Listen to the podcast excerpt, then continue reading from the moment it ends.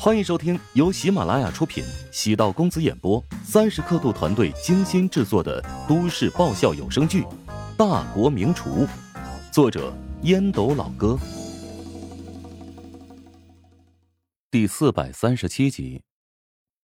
商铺虽然老了一点但周围有好几个成熟的小区，合理规划店铺、招商引资方向，将商铺重新修缮一下，还是有机会焕发第二春的。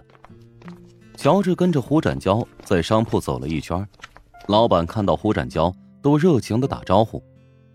胡展娇遇到男性会发烟，女人会塞巧克力，处理人际关系的能力让乔治自觉拍马不及。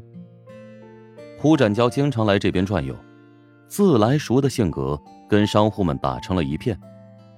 五楼是物业管理办公室，胡展娇有一个独立的办公室。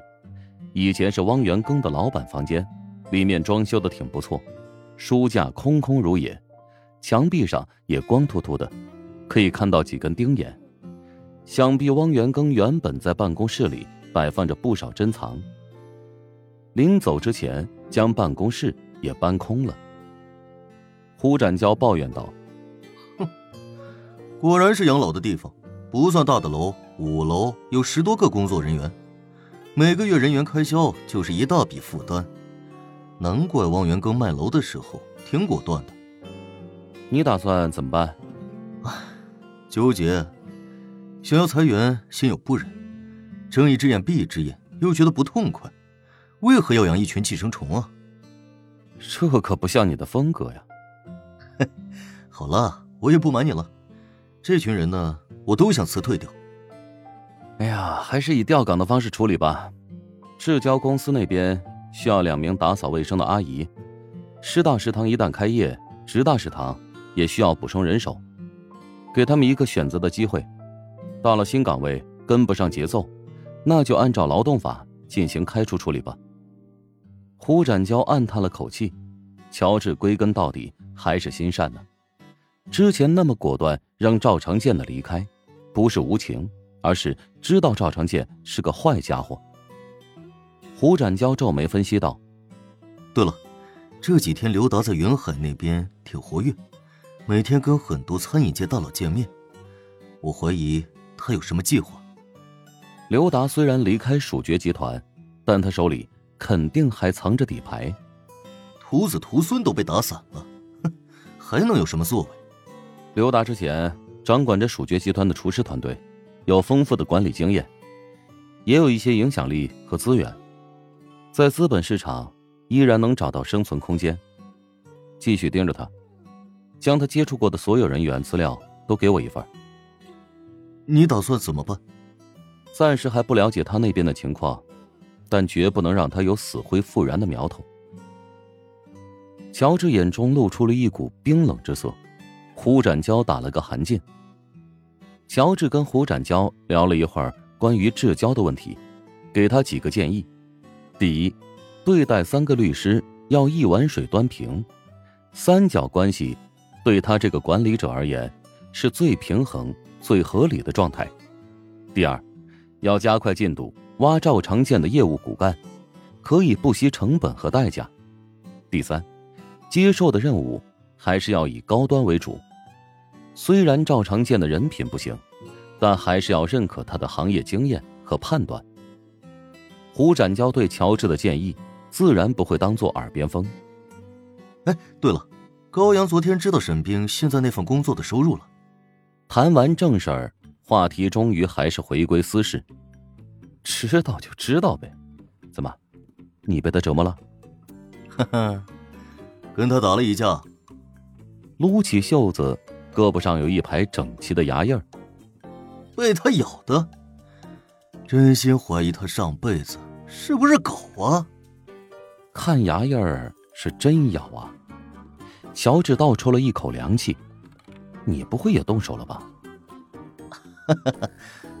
我下意识的推开他，结果他的头撞到了桌角，磕破了皮。不是，再怎么着你也不应该动手啊！家暴是最没出息的行为。胡展娇的行为还算不上家暴，故意将事情说的严重，希望他下次引以为戒。主要高阳的性子太急了，我当时没搂住火气。他现在人在哪儿？需要我过去探望他吗？别，千万别！事情因你而起，你过去的话，岂不是更炸？哎呀，沈冰陪着他，有什么特殊的情况，他会立即给我打电话。心疼你。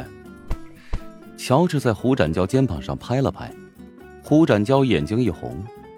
还没结婚呢，就这么麻烦，我终于知道你为什么那么痛苦了。给了胡展娇一个一切尽在不言中的眼神。男人和女人相处最美好的时光，永远是暧昧阶段。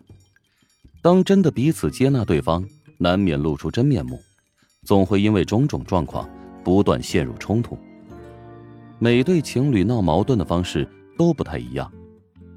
乔治和陶如雪的矛盾，经常以冷战为主，而胡展娇和高阳，好起来像一个人。战斗起来却是惊天地泣鬼神。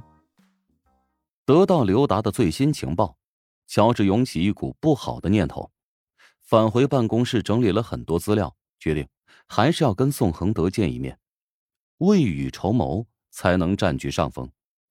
与宋恒德约好，还是选择那个酒店的那个房间见面，有当地下工作者的感觉。